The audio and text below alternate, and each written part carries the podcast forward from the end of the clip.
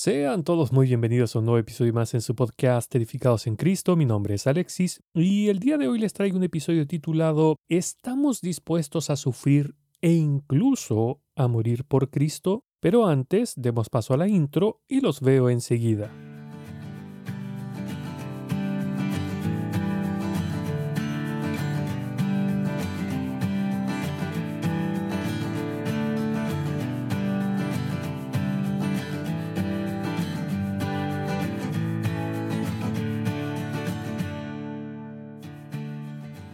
Primeramente, quiero disculparme por no haber subido un episodio la semana pasada, pero ocurrieron algunas cosas que me afectaron muy fuerte en lo espiritual y tuve que tomarme un tiempo para que Dios consolara mi corazón.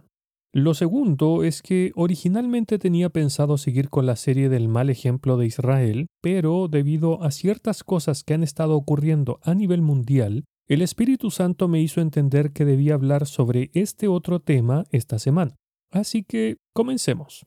Con cada día que pasa, vemos cómo el mal está literalmente devorando a las personas de todo el mundo. No solo me refiero al pecado en sí, que aumenta desenfrenadamente, sino también al descontento generalizado a nivel mundial, que básicamente es una oposición abierta en contra de las autoridades impuestas por Dios y que, en otras palabras, es una oposición directa a Dios. Cada día se nos muestra en las noticias de personas protestando en las calles contra sus respectivos gobiernos en diferentes puntos del planeta y en muchos de ellos causando destrozos contra la propiedad tanto pública como privada. Pero además de esto, esta clase de movimientos están comenzando a irse en contra del cristianismo en general, ya que existe una animosidad contra el cristianismo que se está propagando como el fuego entre la maleza seca. Por citar un ejemplo local, hace no muchos días atrás, en Santiago, la capital de Chile, quemaron unas iglesias católicas siguiendo la frase de Piotr Kropotkin, quien dijo, la única iglesia que ilumina es la que arde. Bueno, en una de estas iglesias que quemaron, escribieron la consigna Muerte al Nazareno, que podríamos decir que es una versión moderna del Crucifícale, crucifícale que gritaron los judíos de Jerusalén. Estas palabras me recordaron lo que dijo el Señor Jesús cuando sus discípulos le preguntaron acerca del fin de los tiempos. Escuche, pero seréis entregados aún por padres, hermanos, parientes y amigos, y matarán a algunos de vosotros, y seréis odiados de todos por causa de mi nombre. Lucas capítulo 21 versículos 16 y 17 leí la versión de la Biblia de las Américas.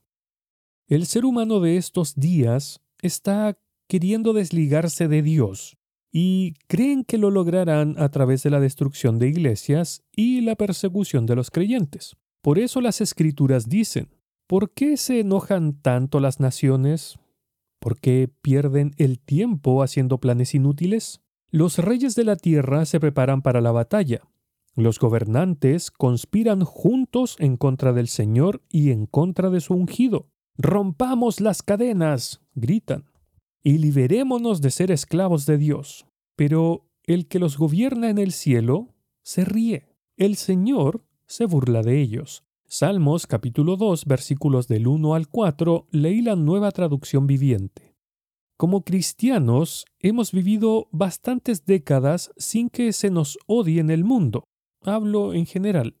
Esta ha sido nuestra realidad, por lo menos en los países occidentales, ya que es una historia completamente distinta lo que pasa en los países musulmanes de Medio Oriente y en países con regímenes comunistas. A decir verdad, los cristianos hemos vivido en paz por mucho tiempo, pues en muchos gobiernos se nos aseguró por ley la llamada libertad de culto.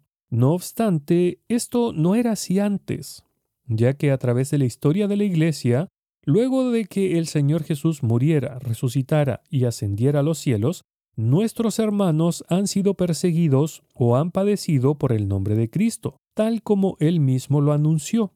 En este aspecto, Pablo le dice a los tesalonicenses, tanto que nosotros mismos nos gloriamos de vosotros en las iglesias de Dios, por vuestra paciencia, y en fe en todas vuestras persecuciones y tribulaciones que soportáis. Segunda de Tesalonicenses capítulo 1 verso 4, leí la versión Reina Valera 1960.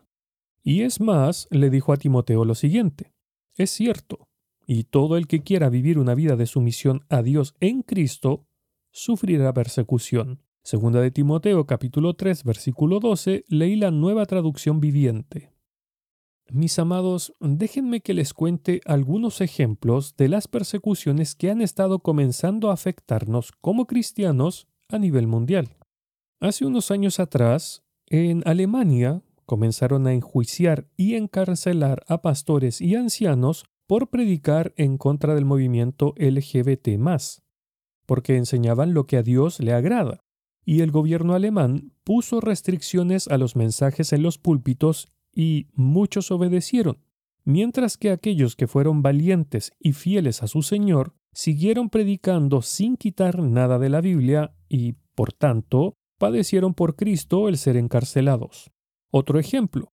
Durante el año pasado, la persecución de nuestros hermanos en China se acrecentó con fuerza, a tal punto que muchos pastores y hermanos fueron encarcelados, torturados y asesinados debido al nombre de Cristo y cientos de iglesias fueron demolidas. Pero dejamos de escuchar acerca de estas noticias porque el famoso virus ocupa las portadas en todos los medios de comunicación a nivel mundial. Hace no mucho tiempo se difundían las noticias sobre las quemas de muchas iglesias en India a través de las redes sociales, así como la persecución de nuestros hermanos en dicho país. ¿Y qué hablar de las ejecuciones de nuestros hermanos en los países musulmanes del norte de África el año pasado, en las que llegaron incluso a quemarlos vivos? Ahora, sin ir más lejos, hay pastores en México y Colombia que han sido asesinados por los carteles de drogas y varios otros que han tenido que escapar y esconderse para no ser asesinados por estos hombres. Mis amados, les pregunto, ¿En serio somos tan ingenuos que pensamos que estas cosas no van a llegar jamás hasta donde estamos? Escuche lo que dijo el Señor que debíamos hacer en estos días finales. Estad alerta, no sea que vuestro corazón se cargue de disipación y embriaguez y con las preocupaciones de la vida, y aquel día venga súbitamente sobre vosotros como un lazo, porque vendrá sobre todos los que habitan sobre la faz de la tierra mas velad en todo tiempo, orando para que tengáis fuerza para escapar de todas estas cosas que están por suceder y podáis estar en pie delante del Hijo del Hombre. Lucas capítulo 21 versículos 34 al 36 leí la versión de la Biblia de las Américas. Pero, ¿qué hacemos los cristianos de hoy en día? En vez de obedecer el mandato de Dios de estar alertas y orar para tener la fuerza de escapar, nos sumamos a las quejas y protestas de los inconversos, esperando a que las autoridades de los gobiernos de nuestros países actúen de tal forma que nos permitan vivir en paz y felices con el respeto de nuestra libertad de culto para que se nos permita predicar libremente. Hace no mucho vi un video de una protesta de cristianos acá en Chile, donde un hermano dijo, Soy un cristiano evangélico y hoy hablo de política porque mañana quiero seguir hablando de Jesucristo. Palabras que, como él mismo dijo, eran palabras de un hermano de Brasil.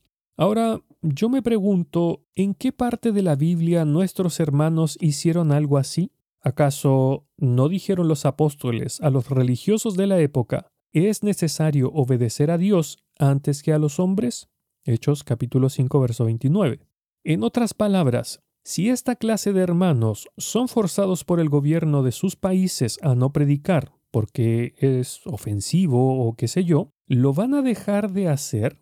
Es decir, que si los amenazan a ellos y a sus familias, que si es que predican los torturarán y matarán, ¿lo van a dejar de hacer porque se los manda el gobierno? Es que yo me pregunto, ¿en qué parte de la Biblia vieron un ejemplo así? Me refiero a cristianos esperando que los gobernantes de este mundo les permitan predicar tranquilamente, porque, por ejemplo, al Señor no le detuvieron las amenazas de los fariseos cuando le dijeron, Sal y vete de aquí, porque Herodes te quiere matar. Y él les dijo, Id y decida a aquella zorra. He aquí, echo fuera demonios y hago curaciones hoy y mañana, y al tercer día termino mi obra. Lucas capítulo 13 versículos 31 y 32, leí la versión Reina Valera 1960. Las amenazas tampoco detuvieron a los apóstoles. Escuche, cuando los trajeron, los presentaron en el concilio, y el sumo sacerdote les preguntó diciendo, ¿No os mandamos estrictamente que no enseñaseis en ese nombre? Y ahora habéis llenado a Jerusalén de vuestra doctrina, y queréis echar sobre nosotros la sangre de ese hombre. Respondiendo Pedro y los apóstoles dijeron, es necesario obedecer a Dios antes que a los hombres. Hechos capítulo 5 versículos 27 al 29 leí la versión Reina Valera 1960. ¿O es que acaso se levantaron a protestar los apóstoles cuando empezó la persecución en Jerusalén? Hechos capítulo 8 verso 1. ¿Fue Pablo a reclamar contra las autoridades romanas cuando fue perseguido en todos los lugares donde predicaba, siendo él ciudadano romano de nacimiento con todos los derechos que dicha ciudadanía le confería? ¿Acaso incitó a protestar a los hermanos de Tesalónica, Listra, Iconio, Éfeso, etc., cuando éstos eran perseguidos y padecían por Cristo? En lo absoluto, mis hermanos, jamás ha sido la vía usada por los creyentes de antaño. Me refiero a esperar que los gobiernos aboguen por estos temas. Es más, obrar de esta manera significa que nos hemos conformado al mundo, es decir, que estamos imitando al mundo en su manera de actuar, siendo que explícitamente se nos manda a no hacer tal cosa. Romanos capítulo 12, verso 2.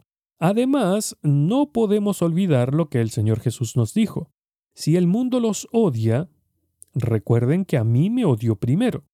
Si pertenecieren al mundo, el mundo los amaría como a uno de los suyos. Pero ustedes ya no forman parte del mundo.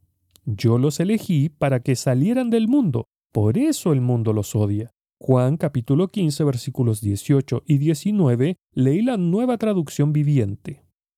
Es que, mis hermanos, son los inconversos los que confían en sus gobernantes para que les solucionen sus problemas, mientras que los creyentes debemos echar toda nuestra ansiedad sobre Dios, primera de Pedro capítulo 5 verso 7, y no en los hombres, porque lo que Dios nos dice en su palabra es muy claro en este aspecto.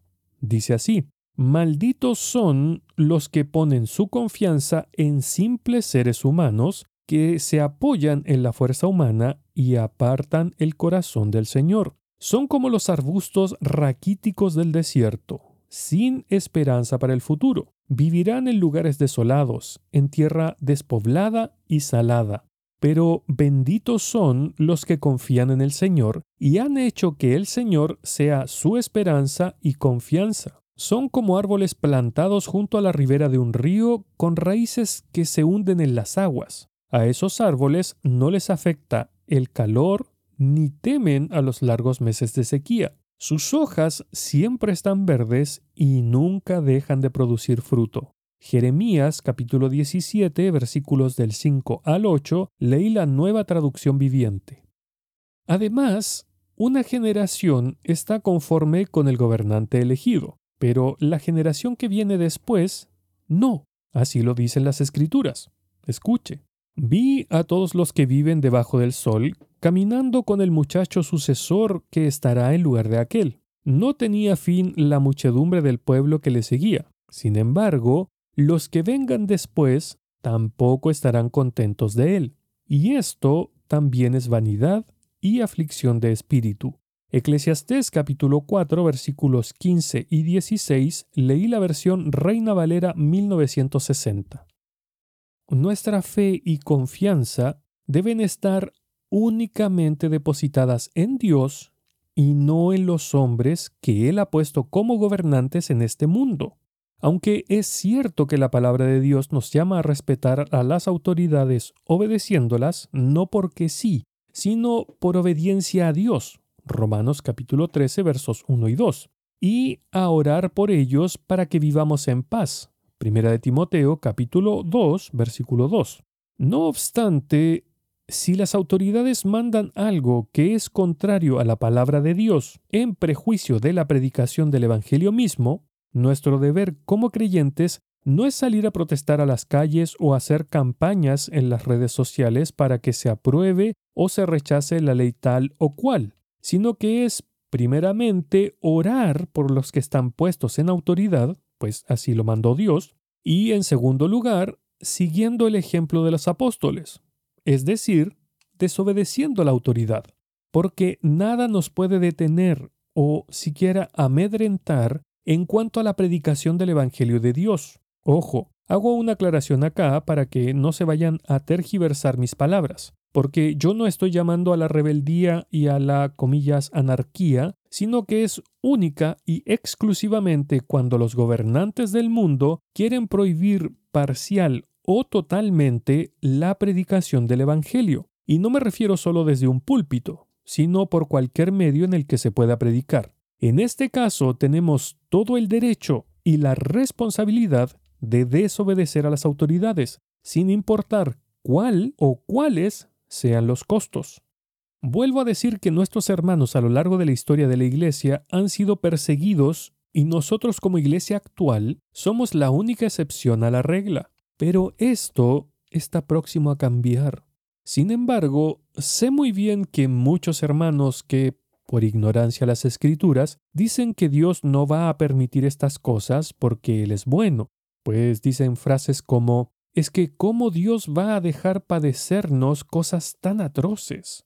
Pero les invito a meditar en el siguiente versículo. Escuche, estimada a los ojos del Señor es la muerte de sus santos. Salmos capítulo 116 versículo 15, leí la versión de la Biblia de las Américas. Lo vuelvo a leer. Estimada a los ojos del Señor es la muerte de sus santos.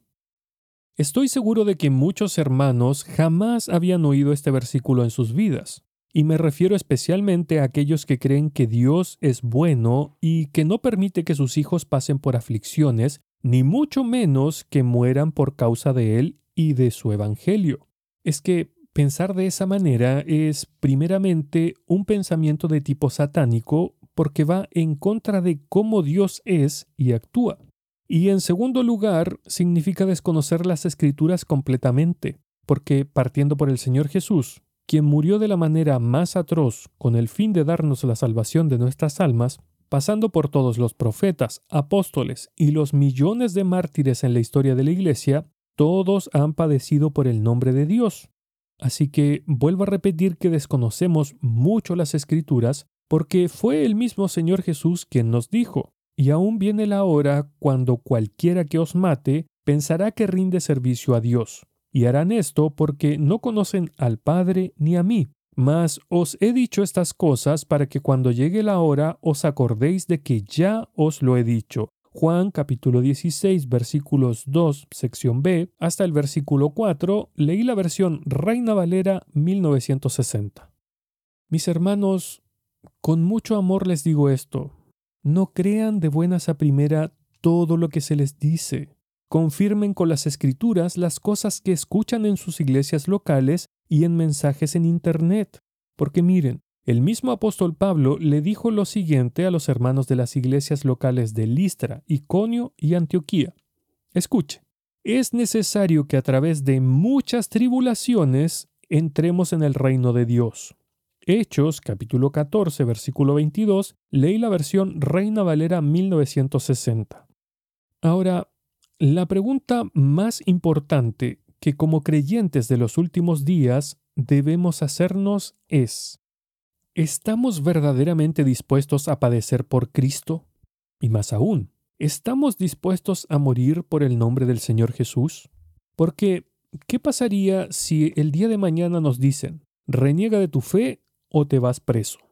O, reniega de tu Dios o te torturaremos a ti y a tu familia e hijos? O, niega a tu Dios o te matamos. ¿Cuál sería su respuesta? Estas son preguntas que cada uno de nosotros debemos contestar delante de la presencia de Dios con toda honestidad. Pero también sé que la gran mayoría de los hermanos creen que el Señor Jesús vendrá a buscar a la iglesia antes de que todas estas cosas pasen. No obstante, a todos mis hermanos les digo con muchísimo amor en Cristo, abran sus ojos, porque ya nos están persiguiendo y matando, y cada vez lo están haciendo más y más, porque, en serio, ¿qué les hace pensar que jamás pasaremos por algo así? Es que si Dios no libró ni a su propio Hijo de los padecimientos, ¿por qué habría de hacerlo con nosotros? Mis hermanos, Dios ha permitido a lo largo de la historia que sus siervos padezcan y mueran debido a su nombre.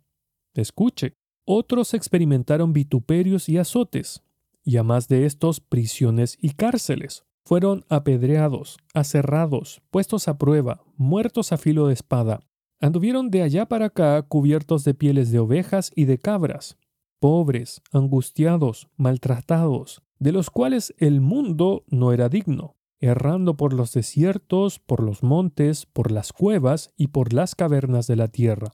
Hebreos capítulo 11 versículos 36 al 38, leí la versión Reina Valera 1960. Mis amados hermanos, les digo que estas cosas pasarán más pronto de lo que imaginamos. Y cada uno de nosotros tendrá que contestar esas preguntas sobre renegar de Dios. Pero antes de terminar, les dejo un recordatorio de las palabras dichas por el Señor Jesús. Todo aquel que me reconozca en público aquí en la tierra, también lo reconoceré delante de mi Padre en el cielo.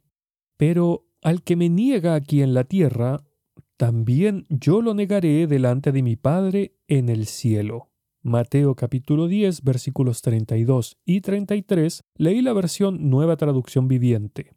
Que el Señor les bendiga. Para más episodios del podcast, visite el sitio web www.edificadosencristo.net, en donde además podrá encontrar devocionales diarios para su edificación. Este podcast también está disponible en otras plataformas tales como Spotify, Apple Podcast, TuneIn, Stitcher y muchas otras. Si desea ponerse en contacto conmigo, lo puede hacer a través del sitio web www.edificadosencristo.net o escribiendo directamente al correo edificadosencristo.net@gmail.com.